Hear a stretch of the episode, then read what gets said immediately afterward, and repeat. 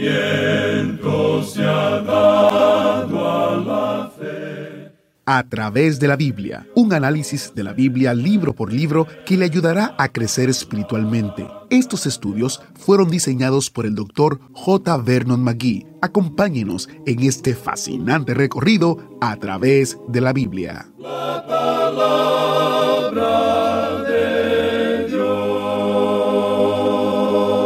El autobús bíblico nos ha regresado al Nuevo Testamento y llegamos a nuestra próxima parada que es honestamente uno de los grandes libros de la Biblia, la epístola a los Hebreos. Bienvenidos a, través de la Biblia, el programa donde conocemos a Dios en su palabra. Soy su anfitrión, Heiel Ortiz. Nuestro recorrido de la Biblia entera continúa y el libro de Hebreos es la indicación de que nos estamos acercando al final de este ciclo de cinco años del programa. Ahora es cuesta abajo todo el camino. Lo que nos queda por delante, un poco más de un año, son los profetas menores en el Antiguo Testamento. En el Nuevo Testamento nos quedan los libros de Hebreos hasta el final climático, Apocalipsis. Si usted es un nuevo oyente, bienvenido a nuestra familia de oyentes que abarca más de 160 países y que habla más de 200 idiomas en todo el mundo. Al emprender este viaje hay algunas cosas que quizás quiera saber. Primero, este recorrido de cinco años alterna entre el Antiguo y el Nuevo Testamento, enseñando todos los libros y todos los capítulos de la Biblia para discernir lo que Dios está diciéndonos a través de su palabra. Segundo, ofrecemos muchos recursos gratuitos para ayudarle a sacar el máximo provecho de nuestros estudios, incluyendo comentarios, libritos sobre una gran variedad de temas y las notas y bosquejos de cada libro de la Biblia. En especial, las notas y bosquejos son una herramienta útil que el Dr. Magui, autor de este estudio, a través de la Biblia, diseñó para ser usados por oyentes de este programa. Así que fueron escritos con usted en mente, y como todos nuestros recursos, se los ofrecemos sin costo alguno. Encuentre todos los detalles en a través de la Biblia.org barra recursos. A través de la Biblia.org barra recursos o comuníquese con nosotros al número o correo electrónico que damos al final de cada programa. Aquellos que viven en los Estados Unidos y Puerto Rico ofrecemos copias impresas de los recursos. Para ello, solo debe de llamarnos. El número es 1-800-880-5339. 1-800-880-5339 y con mucho gusto le ayudaremos a encontrar el recurso o los recursos que le serán de ayuda. El número otra vez es 1-800-880-5339 y el sitio web es a través de la biblia.org barra recursos. La tercera cosa que querrás saber es que hay varias opciones para escuchar el programa. La radio es una manera muy popular.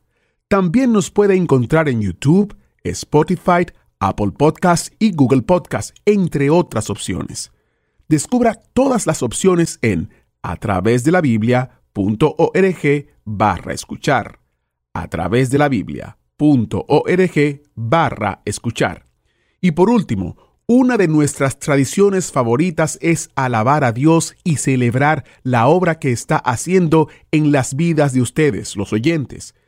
Ustedes comparten los mensajes y testimonios que nos mandan, como este de Rosa, quien escribió. Buenos días, hermanos. Soy una creyente venezolana. Actualmente estoy viviendo en los Estados Unidos, que los escucho desde mi adolescencia.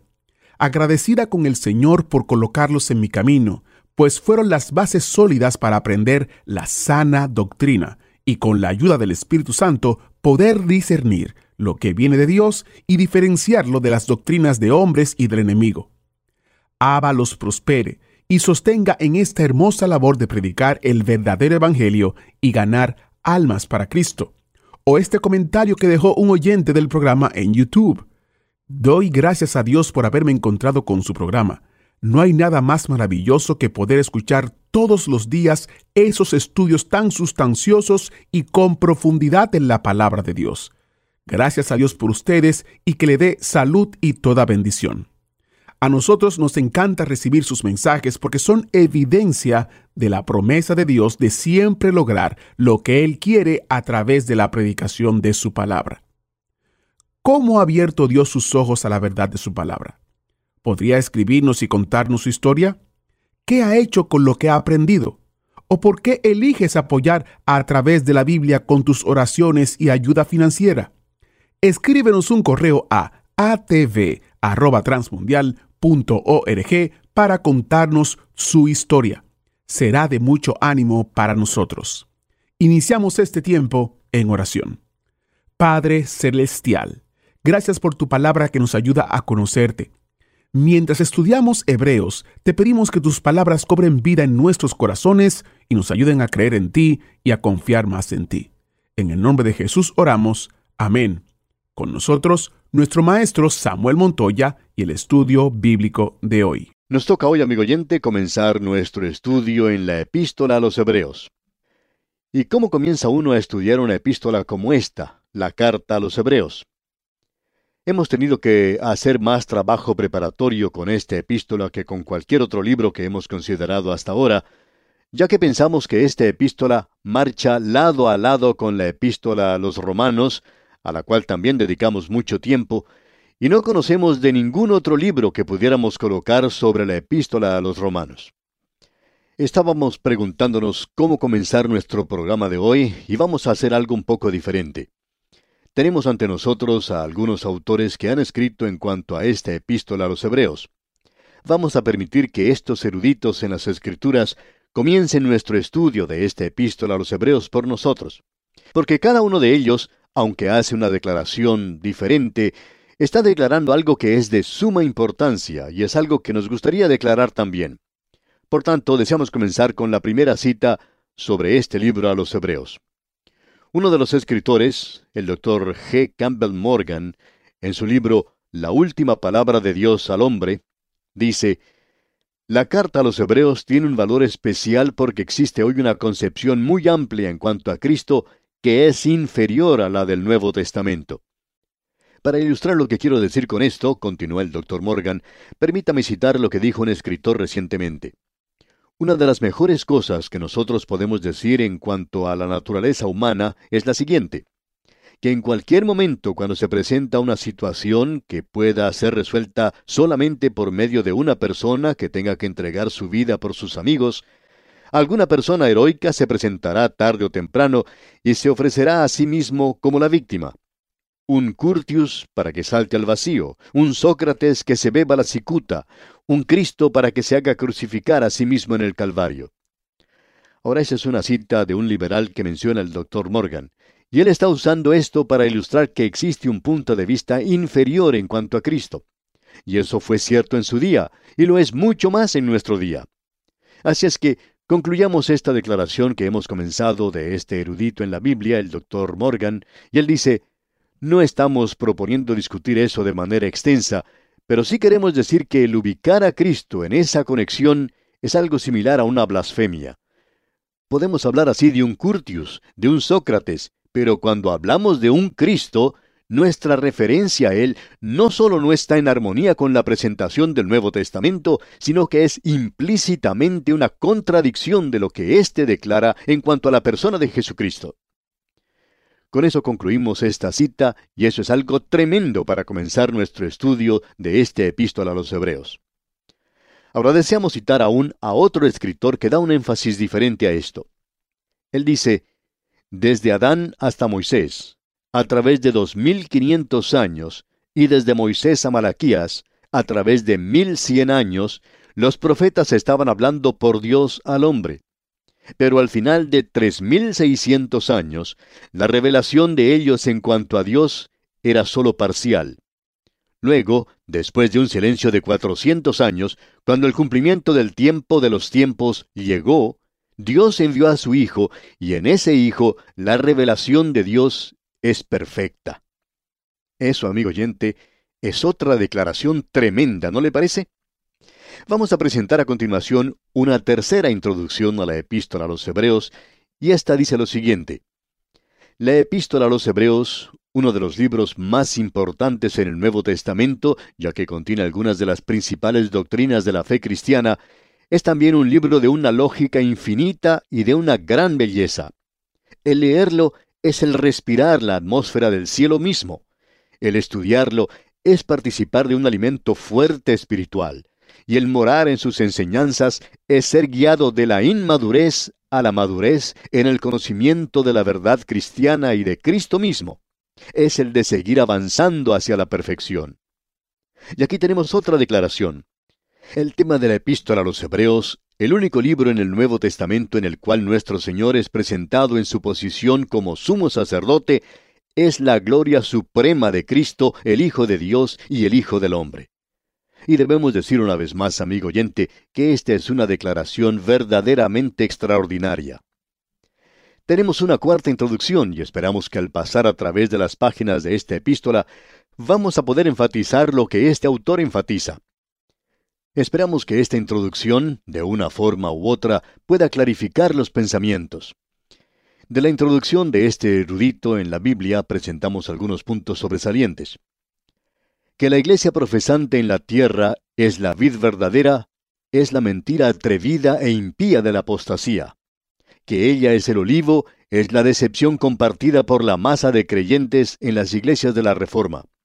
Pero la enseñanza de las Escrituras es explícita, que Cristo mismo es la vid y que Israel es el olivo porque Dios no ha excusado o puesto de lado a su propio pueblo. Y esta epístola a los hebreos no era aceptada por la Iglesia Occidental por mucho tiempo, y la razón se encuentra en este punto en particular, porque la Iglesia quería usurpar la posición o el lugar de Israel, y ellos adoptaron todas las promesas y las espiritualizaron y las tomaron para sí mismos, y rechazaron el propósito de Dios en la nación de Israel. Y como resultado, usted puede ver que la iglesia en esos días tempranos llegó a ser en realidad antisemita y persiguió a los judíos. Por tanto, amigo oyente, decir que Dios ya no tiene nada que ver con la nación de Israel es una triste equivocación, y confiamos que esta epístola pueda ser de ayuda para nosotros para comprender la gran verdad de que un hebreo es un hebreo, y que cuando éste llega a ser un creyente, él continúa siendo hebreo tal cual sucede con nosotros cuando llegamos a ser hijos de Dios. Eso no cambia para nada nuestra nacionalidad, sino que nos lleva a algo nuevo, al nuevo cuerpo de creyentes llamado la Iglesia. Y Dios está llamando tanto a judíos como a gentiles para formar un pueblo para sí. Cuando eso sea consumado, Dios sacará a su iglesia de este mundo y Él continuará su propósito con la nación de Israel, cumpliendo todas sus promesas hechas a ellos y a través de ellos al mundo gentil en aquel día. Creemos nosotros que esta epístola nos va a ayudar. Debemos decir también que estas son cuatro grandes introducciones a esta epístola a los hebreos y quedamos en realidad endeudados a estos cuatro maravillosos expositores de la palabra de Dios por ayudarnos a comenzar de esta manera en este estudio y ahora podemos lanzarnos con confianza a las aguas de la palabra de Dios en el día de hoy. Tenemos todavía algunos otros asuntos introductorios que debemos considerar. Siempre se ha presentado una pregunta que podríamos decir es legalista, y es ¿quién es el autor humano de la epístola a los hebreos? Si usted está familiarizado con la literatura de la escritura, usted reconocerá que no ha habido unanimidad de pensamiento y que no se ha llegado a ningún acuerdo en cuanto a quién es el autor. El doctor J. Vernon McGee, autor de estos estudios bíblicos, indicaba que cuando él era un estudiante, escribió una tesis en cuanto a esto porque le interesaba mucho este problema. Tanto le fascinaba que pasó bastante tiempo considerando este asunto. Él escribió esa tesis sobre quién escribió la epístola a los hebreos y él trató de mantener allí la posición de que Pablo el apóstol fue el autor. No vamos a entrar aquí en detalles o en materia técnica o de erudición porque esto puede volverse un poco cansador y aburridor para aquellos que escuchan por radio, y en realidad no están muy interesados en cuanto a esto. Y después de todo, el autor humano es algo que no es muy importante. Lo importante es que esto es parte de la palabra inspirada de Dios. Ahora, el autor de estos estudios bíblicos, el doctor J. Vernon McGee, ha mantenido la posición de que fue el apóstol Pablo quien escribió esta epístola. Para presentar esto en forma un poco más jocosa, diríamos que tenemos una buena razón para pensar así. Pero si usted quiere saber por qué creemos que Pablo escribió esta epístola a los hebreos, hay una buena razón, y es esta. Si Pablo no hubiera escrito la epístola a los hebreos, eso indicaría que él solamente escribió trece cartas. Ahora, ¿piensa usted que el apóstol se hubiera detenido en un número como ese? Bueno, no pensamos que fuera así. Pensamos que él escribió el libro de los Hebreos y con eso serían catorce. Así es que lo vamos a decir de esa manera, un poco ligera quizá, pero creemos que Pablo fue quien escribió esta epístola. Ahora reconocemos que Juan Calvino no aceptaba esta posición. Tampoco la aceptaba Martín Lutero y muchos en el pasado tampoco lo aceptaban. Pero de otro modo, había muchos otros que sí lo aceptaban. Sin tener en cuenta quién fue, pues, el autor humano, no haría eso ninguna diferencia. Lo importante, como ya hemos dicho, es que es una parte de la palabra inspirada de Dios. Creemos que existe una razón buena y suficiente por la cual Pablo puede haber cambiado su estilo de escritura y no presentar su nombre en esta epístola. Y vamos a tener ocasión de destacar este punto cuando comencemos nuestro estudio propio de la epístola. Hay otro asunto de introducción que deseamos presentar en este momento, y este es también una pregunta. ¿Cuándo fue escrita esta epístola? Ahora alguien quizá diga, ¿por qué es eso tan importante? Bueno, es importante en este sentido. Ha habido varios eruditos en cuanto a las escrituras que han asumido la posición de que fue escrita después del año 70 después de Cristo. Algunos dan la fecha del año 85 o 96 después de Cristo. Otros dicen que fue alrededor de los años 90. Bueno, si usted lee la epístola, creemos que puede llegar a la conclusión de que el templo de Jerusalén aún estaba en pie cuando el apóstol Pablo escribió esta epístola.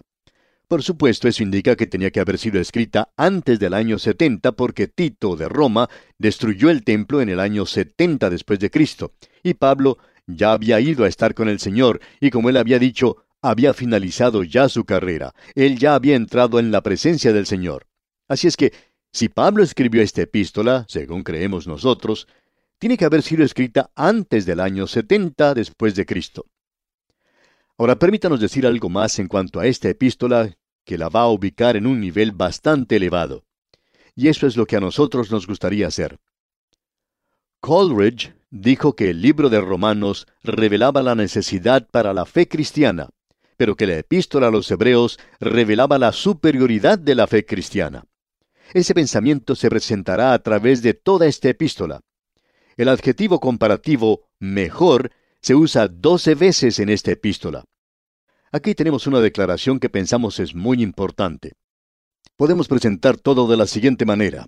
Pablo está diciendo, y probablemente no deberíamos ser tan dogmáticos diciendo que es Pablo que lo dice, más bien deberíamos decir que la epístola a los hebreos dice que la ley era buena y que ahora bajo Cristo, bajo la gracia, es mejor, pero que la gloria que vendrá va a ser mucho mejor.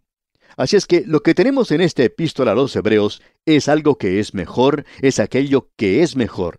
La palabra perfecto o palabras semejantes ocurren doce veces. Luego debemos decir que esta epístola también es un reto para nosotros, es un desafío.